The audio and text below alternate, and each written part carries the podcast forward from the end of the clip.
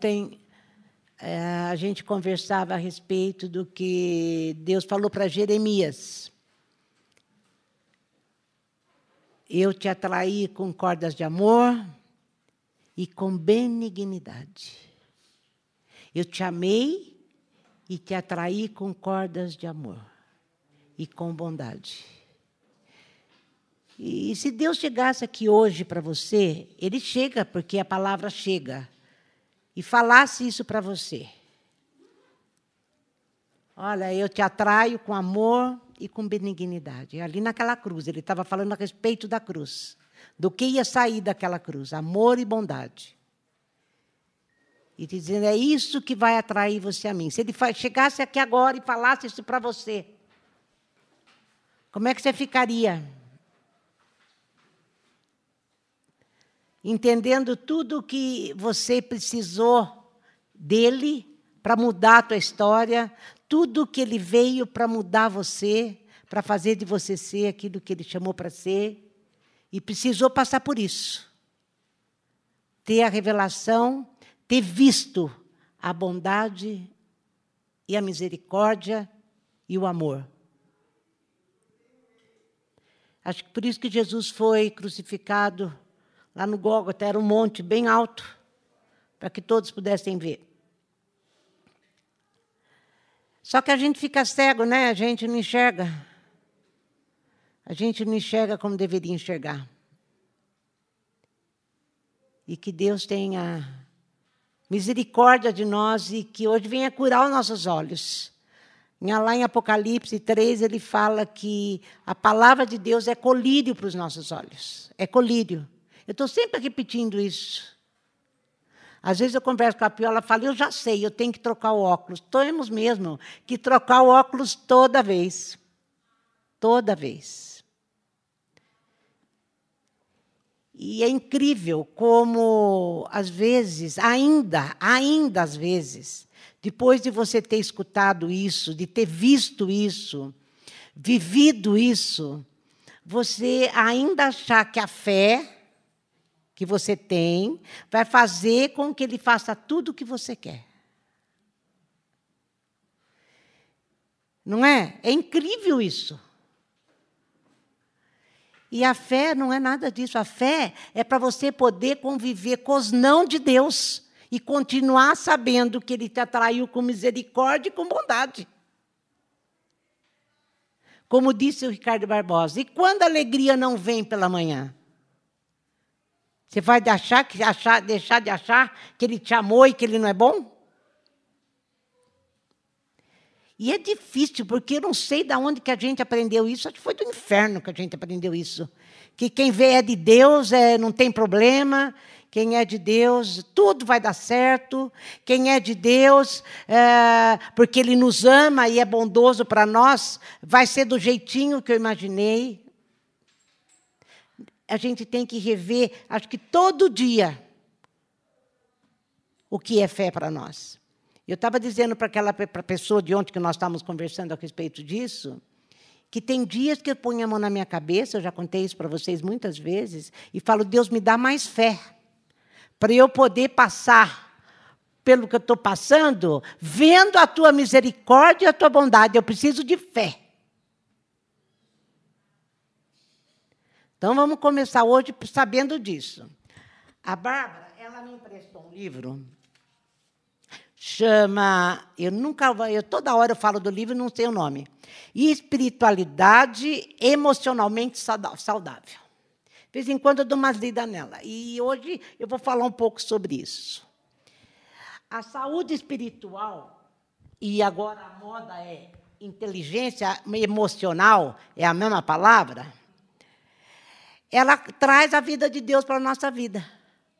Porque eu estou tão cega, eu estou tão eh, errada nesse conceito que eu tenho da bondade e da misericórdia, que eu fico tateando e na hora que eu aperto eu fico procurando Deus onde o Senhor está. Deus está aqui, onde sempre teve, disposto a te amar e que você veja a bondade dele, que é em Jesus Cristo.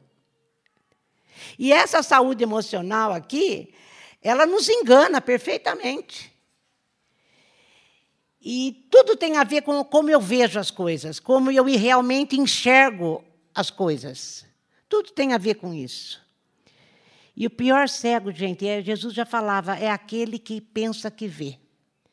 Quando eu penso que eu sei, quando eu penso que eu já tive a revelação e eu sei direitinho o mapa da mina, da cartilha, e ele, Jesus mesmo vem e fala assim: porque você pensa que você vê, eu vou te dizer que você é mais cego do que qualquer outro.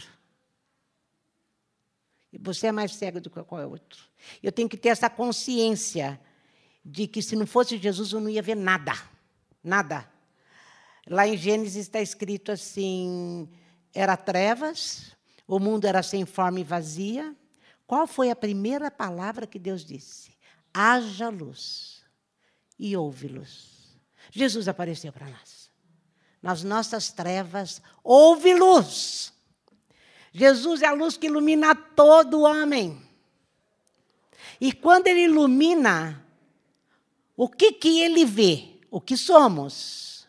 Agora, quando você se vê iluminado por Jesus, o que, que você vê? A sujeira que ainda está em você. É porcaria que nós somos. Ontem eu falava isso para a pessoa. Ele falou, mas você está brincando? Eu falei, não, sabe sua netinha, essa coisinha linda que você está babando? É pecadora. Está suja. Precisa do sangue.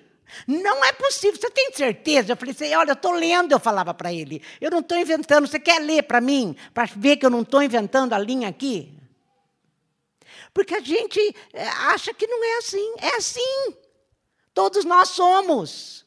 Eu lembro de uma passagem, eu sempre falo a mesma. Eu, eu fiquei inculcada por muito tempo, uma vez que Pedro entrou com Jesus num barco, e ele fala assim para Jesus: uh, Fica longe de mim. E eu pensava, mas por que, que ele manda Jesus ficar longe dele? A gente ia querer ficar pertinho, né? Sabe por quê? Ele tinha tanta consciência do que ele era, que ele estava tentando esconder de Jesus aquilo que ele era como se a gente pudesse. Não, Jesus veio, sabe para quê? Para iluminar a nossa sujeira, para sarar. Ele veio curar. Ele veio libertar. E a diferença é essa: como eu continuo vendo a Deus. Como eu continuo vendo a Deus. Lá em Gênesis ainda, foi o pecado que nos cegou, porque diz a palavra que quando a Eva decidiu comer da árvore do bem e do mal, ela ficou cega. Ela passou a ver as coisas tudo de outro jeito. Ela viu o mundo de outro jeito, o Éden de outro jeito. Ela teve uma visão de Deus diferente do que Deus era. Ela realmente acreditou naquilo que falou para ela a serpente. Ah, ele não quer que você fique sabendo tudo que, o que ele sabe. Ele sabe tudo e ele não quer que você saiba igual a ele. Ela acreditou, ela ficou cega. Daí Jesus vem e nos cura. Cura a nossa cegueira, cura a nossa paralisia. Essa semana inteira e eu comecei a meditar. Nanda pregava na quarta e eu pensava nisso. E nesses dias eu tenho pensado nisso.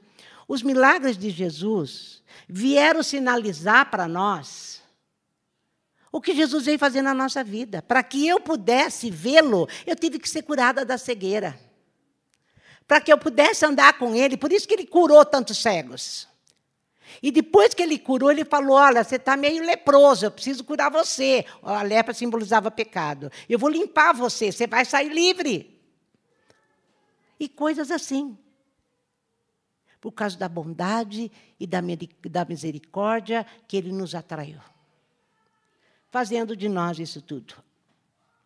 Agora, nós sabemos que estar tá doente emocionalmente me impede de ver.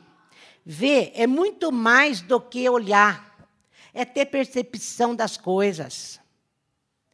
É ter a gente se tornar consciente daquilo que acabamos de cantar. Eh, nós estávamos cantando e eu pensando, Senhor, se nós realmente vemos isso, não tem como não te adorar, não tem como não viver cantando, não tem como viver não viver nos teus braços. Não é isso? Ou eu estou inventando? Desde ontem eu estou achando que eu estou inventando. É reconhecer, é considerar, é prestar atenção. Caio Fábio fala em reeducação mental. É boa essa, né? Uma reeducação mental. Eu vou passar a pensar de outro jeito. Para isso, eu precisei de vir a luz de Jesus na minha vida, me iluminar, mostrar o que eu era e o que eu poderia ser. E daí eu começo a ter uma nova reeducação mental através do Espírito Santo, como o Fábio começou o culto falando. E eu vou ter coração limpo, mão pura, tudo para poder entrar. E ele fala também em Mateus: os limpos de coração me verão. Limpo de coração é aquele que jogou tudo fora, tudo aquilo que sabia, tudo aquilo que pensava, tudo aquilo que achava que Deus era. E eu vou me limpando dos meus conceitos, dos meus preconceitos, vou me limpando dos meus pecados através de Deus para poder ver realmente o que Deus é. Porque tudo se resume em conhecer a Deus. E esse livro, eu comecei falando do livro, né? Esse livro aí da, da Bárbara, ele fala sobre doenças, né? Como eu falei, espiritualidade emocionalmente saudável. Mas ele mostra sintomas de doenças que não está. Que doença espiritual ou emocional. No meio da religião. É no meio da, desse conhecimento nosso de Deus. E a primeira coisa que ela. Bom, deixa eu ler primeiro o texto, depois a gente fala essas coisas. Eu vou para Lucas capítulo 11. A começar do 28.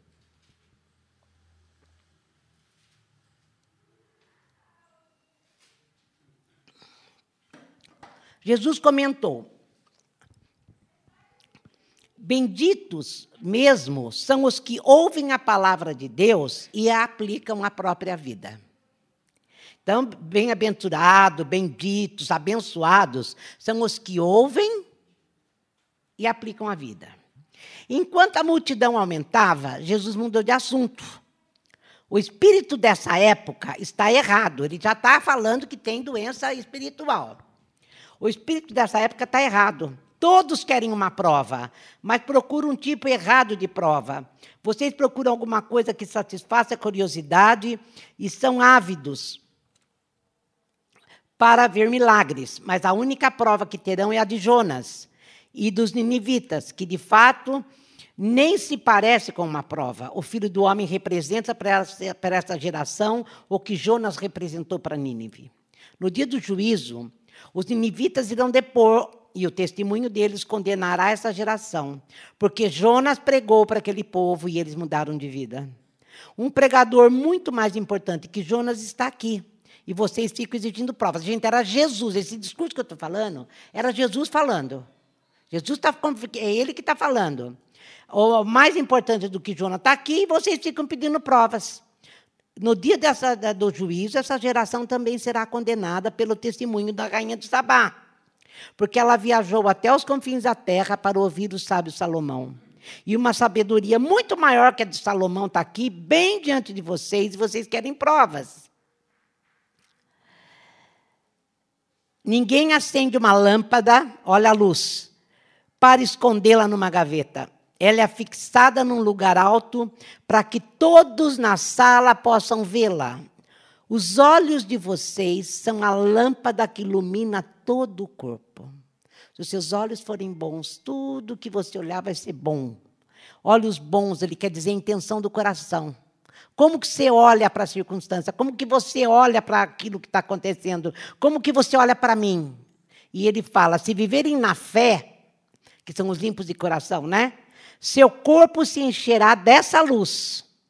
Mas se viverem com os olhos cheios de cobiça e desconfiança, seu corpo será um celeiro cheio de grãos mosfados.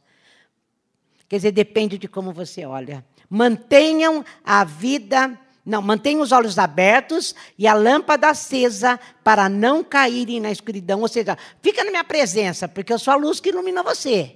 Fica comigo. Mantenha a vida sempre iluminada. Ele está falando sobre fé transformadora, ele está falando sobre você ter revelação. E ele fala aqui, gente, na hora que ele falou viverem com os olhos cheios de cobiça, ele está falando que os cegos não conseguem ver. Porque, sabe por quê? Porque tem coração duro. São cegos no entendimento. Esses não verão.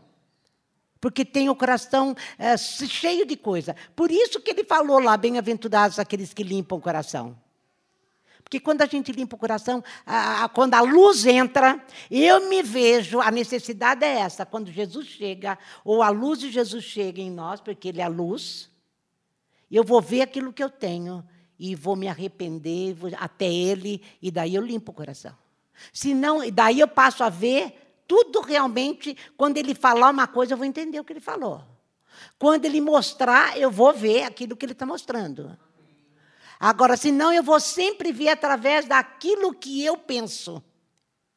Como ele falou, ganância, é, cobiça, desconfiança. Gente, ficar perto de gente desconfiada é muito difícil. Não é? É muito difícil você conviver com quem não confia. É muito difícil você ver com gente que fica cobiçando tudo aquilo que o outro tem. Tudo que o outro tem. É, a, a conversa que nós tivemos a semana passada aqui, e eu falava com a pessoa, e a pessoa cristã, eh, ela dizia assim: Não, eu conheço três pessoas na vida, elas estão muito machucadas, né, como o Fábio falou com a igreja, mas eu conheço três pessoas na vida que, dão que deram certo, não tem problema. Não tem problema. Eu falei, como? Aonde você viu isso? Ela falou, não, essa pessoa não tem tribulação, tem tudo o que ela quer, tem não sei quantos carros, não sei. Eu falei, sabe o que você está parecendo? O Azaf, quando estava com inveja dos ímpios, porque o ímpio parecia que tinha mais saúde, porque o ímpio parecia que, tava, que tinha mais dinheiro. É isso que você está parecendo, você está olhando com, os óculos, com o óculos errado. Você está vendo sem fé. Olha lá na frente. Olha lá na frente que você vai ver a diferença. Você lembra que no Salmos 37 ele falava assim: Nossa, era uma, uma árvore enorme lá no cedro do Líbano, né? Era o cedro enorme. Mas eu olhei e já não existia mais. Ela não via isso, ela só via aquilo que ela estava conseguindo olhar, porque os olhos ficaram cegos. Ela não estava deixando Jesus entrar mais. Então, é, o Filipianse fez um livro, né? Decepcionados com Deus. Na realidade, eu acho que a decepção dela era mais com Deus do que com as pessoas. Mas é tão velada, é o que Jesus continua falando depois. É tão escondida, faz parte desses sintomas dessas doenças aqui. Você sei que leu o livro, é isso, né, Bárbara? É, faz parte da sua doença espiritual e emocional. Então você consegue, você consegue esconder, acha que consegue. E você, você tenta esconder dos outros e de Deus. Mas não é assim que Deus quer que a gente viva. Ao contrário, Ele quer que a gente se deixe iluminar, limpar o coração, ver Deus em todo o tempo. O dia que estou lá afundando, nós cantamos tanto. Eu estou sobre as águas, Ele vai me mostrar o caminho, mas vai ter dias que se Ele falar assim, eu vou deixar você afundar. Não, não, às vezes ele quer você lá, ué. E daí, você vai falar o quê? Deus não, não, não me ama mais? Deus me matou porque não me quer mais? Ao contrário. Deus tem prazer na morte do, do santo, não tem prazer na morte do ímpio. Uma outra coisa que ontem eu estava dizendo, a gente sempre disse assim: ai Deus, traz uma tribulação para aquela pessoa, porque daí ela vai se converter. Não, a gente não orava assim? Não orava assim? Mas já Jeremias estava falando, aliás, era Deus falando para Jeremias, porque Deus fala assim para Jeremias. E o Eterno disse, então era Deus falando: Eu te atraí com amor, eu te atraí com bondade, não foi espremendo. Então, nossas orações é tudo jogada fora. Quando a gente ora assim, Deus deve falar assim: Que bobajaiada que esse povo está falando. Vocês estão entendendo onde eu estou chegando com isso? A gente tem ideias sobre Deus, sobre igreja, sobre religião, que está é, é, tá doente. Está doente. E daí, na hora que acontece, a gente acha que não é bem assim. É sim. Ele disse que me ama. Ele disse que veio para você. Ele, ontem ele dizia lá em Jeremias: Jeremias, eu vim e a partir de agora você vai ter muito vinho, você vai ter muito cereal. A gente pobremente pensa que é pão, que é vinho, encher a cara, né? E eu falava para a pessoa, ele está falando sobre alegria. Pode tomar vinho, sim, mas fica alegre. Ele está falando sobre você vai ter satisfação comigo, você vai ter um sono, que você vai conseguir pôr a cabeça no travesseiro e vai dormir. É dessas coisas que ele fala, mas a gente está cego, porque a gente está doente. Eu estou indo longe demais hoje. Vamos lá. Uh, depois desse discurso, um fariseu convidou Jesus para jantar. Jesus entrou na casa do homem, tomou lugar à mesa. O fariseu ficou chocado e ofendido ao perceber que Jesus não havia se lavado antes da refeição. Mas o mestre reagiu. Sei que vocês, fariseus, lustram suas xícaras e pratos a ponto de brilharem ao sol, mas sei também que vocês estão bichados de cobiça e maldade dissimulada. Fariseu tolo, aquele que fez o exterior não fez também o interior? Abram o bolso e o coração e ajudem os pobres. Assim terão também vida limpa, não só as mãos e os pratos. Está vendo? Cadê o Fábio? Das mãos limpas. Terão uh, não só as mãos e os pratos. Estou cansado de vocês. São um caso perdido, impostores. Vocês mantêm registros meticulosos e dão o dízimo de cada centavo que ganham. Mas arrumam um jeito de bular o que importa, a justiça e o amor de Deus. A atitude cuidadosa tem o seu valor, mas o essencial é indispensável. Ele está falando o dízimo tem seu valor, mas sem amor e sem justiça não adianta nada. Jesus, não, Jesus falava de dízimo porque ele também era dizimista, mas ele fala, isso sem amor não adianta nada. E, e aí a turma usa ao contrário, né? Então que a gente não faça isso. Vocês, fariseus, são um caso perdido, impostores. Fazem questão dos lugares de honra no serviço religioso, amam o glamour dos elogios públicos, impostores. Vocês são como sepultura. Gente, Jesus falando isso para um povo. Vocês são como sepultura sem inscrição. As pessoas passeiam pela superfície bonita sem suspeitar da podridão sete palmos abaixo. Um dos líderes religiosos protestou: Mestre, o senhor percebe que está nos insultando? Ele respondeu: Sim, e vou ser, vou ser ainda mais claro. Vocês, líderes religiosos, são um caso perdido sobrecarregam as pessoas com regras e regulamentos até quase quebrarem a coluna, mas não ergue um dedo para ajudá-las. Vocês são um caso perdido. Constroem túmulos para os profetas que seus antepassados mataram, mas esses túmulos, na verdade, são monumentos aos teus antepassados assassinos e confirmam o que diz a sabedoria de Deus. Vou enviar profetas e apóstolos, mas eles irão matá-los e expulsá-los. Isso significa que cada gota de sangue justo, derramado desde o começo do mundo até agora, desde o sangue de Abel até o de Zacarias, que foi trucidado entre o altar e o santuário, está sobre a cabeça de vocês. Sim, tudo isso será cobrado dessa geração. Vocês são um caso perdido, tomam a chave do conhecimento, mas é para fechar as portas e não para abri-las. Não entram nem deixam ninguém entrar. E assim que Jesus deixou a mesa, eles, os fariseus e os líderes religiosos explodiram de raiva. Ficaram analisando as declarações em busca de algo que pudessem dar como armadilha para apanhá-lo. Ele está falando, vocês estão tudo doentes, vocês não estão conseguindo enxergar a verdade, vocês não estão deixando se iluminar por aquilo que eu sou. Então, ele está falando sobre a doença espiritual e emocional que aquele povo estava. Porque a inteligência emocional traz mudança de vida, gente. Faz a gente viver a vida que Deus projetou para nós. E olha os sintomas das doenças lá do livro da Bárbara. Parece tão espiritual. Um dos sintomas, eu não pus todos porque são muitos. Quando eu faço a obra de Deus para satisfazer a mim e não a Ele. Muita gente faz a obra, vem para a igreja, trabalha a beça, mas tem o coração não está para glorificar Deus. E eu dizia isso para a pessoa ontem. É, você está querendo vida mansa? Os discípulos todos morreram decapitados, outros cerrados no meio. Mas foi para a glória de Deus, como a Nanda falava quarta-feira.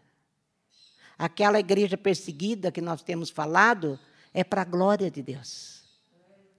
Mas não, você quer a tua glória. Agora, gente, a luz chega e mostra a intenção do coração. A gente pensa que está se esquivando, mas não está, porque ele mostra a intenção do coração. Essa aqui é mais séria ainda. Quando eu oro para fazer a minha vontade e não a dele. Daí, quando ele não faz, não faz a minha, eu fico falando que Deus não é bom, né? Então é porque eu quero, porque eu preciso, não quero sofrer. Fico achando que a fé é para conseguir o que eu quero, que é aquilo que eu já falei. Se eu tiver fé, Deus vai fazer o que eu quero. É, se, eu consigo, se eu tiver fé, Deus vai se mover na minha direção. Ele sempre se move na tua direção. Ele te ama, você é filho. Fé é para receber o não de Deus e ver que Ele está certo. Senhor, o Senhor disse não para mim, ainda bem que o Senhor disse não para mim. A tua vontade é boa, perfeita e agradável. Então, esse é um dos sintomas também de doença espiritual. Outro, quando eu uso a verdade para julgar e desvalorizar as pessoas.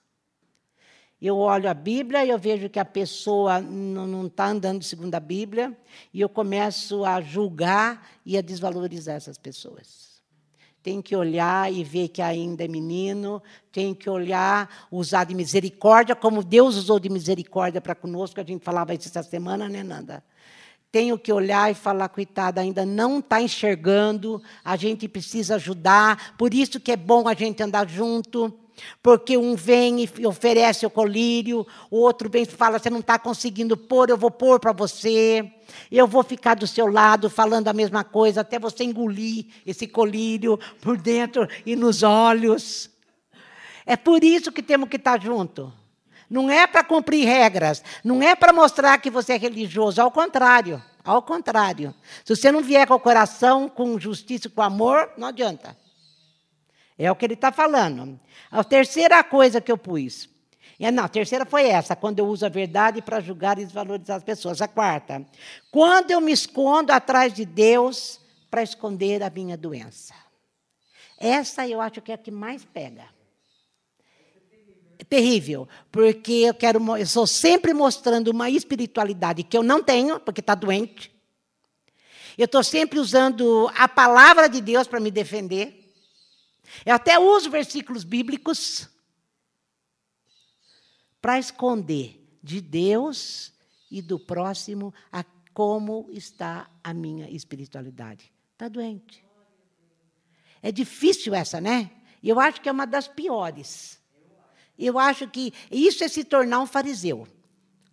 Ontem nós falávamos a respeito de uma pessoa que é um pastor. Ele na igreja é ótimo, quando ele vai para casa, ele é um demônio. E a pessoa que estava conversando comigo falava: O que, que eu faço? Não entrega para Deus, ora. Você já falou para a pessoa? Já? Uma vez, duas, três? Então para. Chega, chega. E todo mundo vê. E todo mundo vê. Mas a pessoa não vê. Eu falei, vamos olhar para ela. Ah, eu sei que quando você conta, a gente fica até com raiva, né? Mas quando você conta, você tem que olhar. Essa pessoa está doente. Ora pela doença dela. Ora porque ela está doente. Ela precisa ver. Ela não está vendo. Ela não deixou a luz entrar. E ele falou: e quando você vai escutá-la pregar, é maravilhoso. É lindo demais. E eu sempre falei: carisma não é caráter. Sempre falei para vocês. Observa o caráter e depois você vai ver o carisma. E é difícil, é muito difícil essa. Vou até ler de novo, tá? Quando me escondo atrás de Deus para esconder minha doença. Outra, Fazer para Deus ao invés de estar com Deus. Isso é ativismo, né? Eu tenho que estar sempre fazendo, eu tenho que estar sempre indo, eu tenho que estar sempre correndo lá, correndo lá, correndo lá, e não estou com Deus porque não dá tempo. É uma doença também, está lá no livro da Bárbara, e eu concordei. Tá? A gente não pode dar o que a gente não tem. Como que eu vou correr, vou para lá e para cá levar Deus se Deus não está comigo, se eu nem tenho tempo para Ele? Outra coisa, tudo que vem de nós para Deus tem que vir de uma vida com Deus. Tudo que eu dou para Ele tem que ser gerado dele em mim. Porque eu ando com Deus, eu tenho para dar. Senão não adianta. Daí eu já falei tudo o resto. Já fui falando, fui falando. E eu acho que a nossa oração, quando a gente se deixa eh, a luz entrar e vê que a gente tem algumas dessas coisas, o livro, é muito interessante, tem uma lista muito grande lá. É muito interessante. Várias listas, né? Porque são vários capítulos. E a gente tem que orar, Senhor, tem misericórdia de mim mesmo. Leva-nos a uma visão maior. Cura os nossos olhos. Sabe? Que o meu irmão seja o colírio que eu preciso, porque o colírio é a palavra, mas que ele tenha o colírio em mãos para me ajudar. E que só assim eu possa ver a Deus e a mim mesma. Porque o nosso problema é que a gente não olha para si mesmo lá dentro, porque quando a gente olha para a gente, como eu falei ontem do, do Nenê, o teu neto é pecador. Não posso entender isso. Eu falei, é porque você também, no fundo, no fundo, se acha melhor. Você não é tudo aquilo que você é. A Bíblia diz que não tem um que preste. Não tem nenhum. Nenhum justo, nenhum. Fábio leu um monte de coisa hoje e falou: não tem jeito da gente viver isso se não for pelo Espírito Santo. Não é? Mas tem gente que não se olha, então não se vê. E quando a gente pede para se ver, a gente vai ver o bom que está em nós, vai ver o mal que está em nós, o feio que está em nós. E daí o próprio Jeremias, que é onde eu cheguei, onde eu queria chegar, ele, diante disso que Jesus, Deus mostrou para ele, porque era Deus falando com ele, e fala: Senhor, converte-me e serei convertido. Salva-me e eu serei salvo. Então, diante de, dessa luz entrando em nós e mostrando para nós tudo que está aqui dentro, e para que eu possa chegar diante de Deus e glorificar o nome dEle, eu acho que essa oração tem que ser algo que a gente deve fazer todo dia. Senhor, salva-me, salva-me e eu serei salvo. Eu não produzo salvação. Eu não, não produzo, eu não consigo. Por mais que eu me esforce, por mais. Não, eu não, não, não consigo produzir sangue de Jesus. Sangue de Jesus veio da cruz. O preço foi muito alto. O preço foi muito alto. Então, Senhor, derrama desse sangue. Salva-me para que eu seja salvo. Converte-me e eu serei convertido. Faz de mim o que o Senhor falou que eu seria. Faz de mim, cura meus olhos para eu te ver. Salva-me para que eu te veja. Cura-me para que eu te veja. Faz isso, Deus. E nessa manhã eu quero que cada um de nós pense sobre você mesmo. Olha para dentro de você.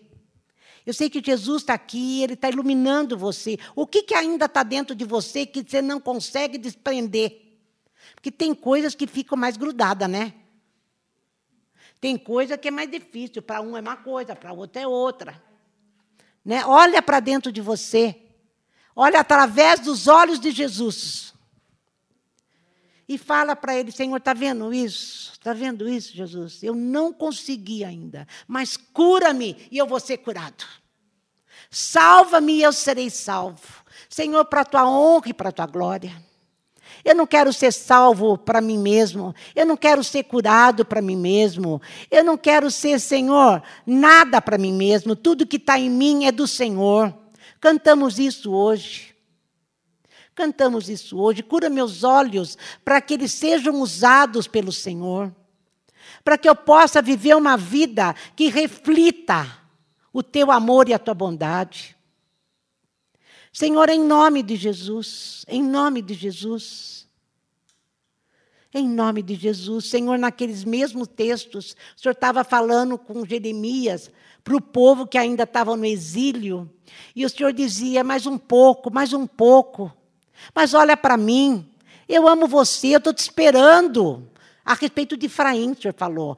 Eu, eu precisei domar ele, então eu usei o exílio para domar, para fazer com que ele se visse, que ele parasse e pudesse se olhar e ver que tinha necessidade de mim.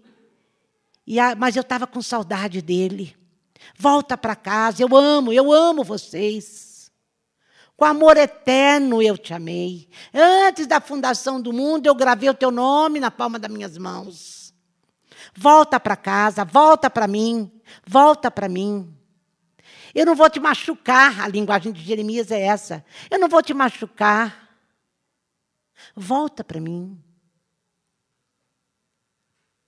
Eu quero te curar, eu quero curar.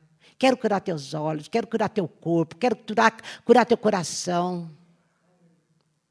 Para que você seja bendito, abençoado. Abençoado, bendito é o teu nome. Bendito é o teu nome, Jesus Cristo. Bendito é o teu nome. Senhor, se não fosse o Senhor, tudo isso que nós estávamos falando hoje, a respeito de possibilidades de uma vida saudável, tanto emocional como espiritual e física também. Se não fosse o Senhor, seria tudo mentira, tudo contos de fada. Mas por tua causa, isso aqui tudo é verdade. Tudo é verdade, desde o comecinho, desde Gênesis. O primeiro versículo já falou. Houve luz, o Senhor estava ali. Haja e ouve. O Senhor chegou, tudo ficou iluminado. Só vive na escuridão quem tem medo da luz. Oh Espírito Santo, bendito é o teu nome que nos convenceu que precisávamos ser iluminados no nosso coração, para que eu olhasse com amor para tudo, e não com ganância, com maldade. Não, mas com amor para tudo. E conseguisse, através desses olhos curados, ver a Deus. Obrigada, Senhor. Obrigada por mais uma manhã. Obrigado por mais uma palavra que o Senhor disse que podemos confiar no Senhor porque o Senhor nos ama. Obrigado porque o Senhor é por nós. E se o Senhor é por nós, quem será contra nós? Quem será contra nós? Senhor, nós precisamos de milagre. Faz um transplante de olho nessa manhã na nossa vida. Faz, Senhor, faz. Eu sei que o Senhor trabalha com colírio, gota a gota gota a gota. Mas tem gente que precisa de um transplante de córnea, do olho total, até do nervo óptico. Faz, Senhor, faz um milagre. Faz um milagre. Que a gente possa sair daqui sabendo que tem um caminho reto e plano que o Senhor construiu para nós. Bendito é o teu nome. Obrigada, Jesus, porque quando a gente vê isso, a gente solta a corda. A gente solta a corda. Quando aquela voz do coração fala, pode soltar a corda que eu te seguro, a gente solta a corda. Vem curar, Senhor, o nosso coração, para que a nossa alma glorifique o teu nome. Em nome de Jesus. Vai com Deus, Deus te abençoe. Pensa nisso, ora todo dia isso. Cura-me, serei curado. Salva-me, eu serei salvo.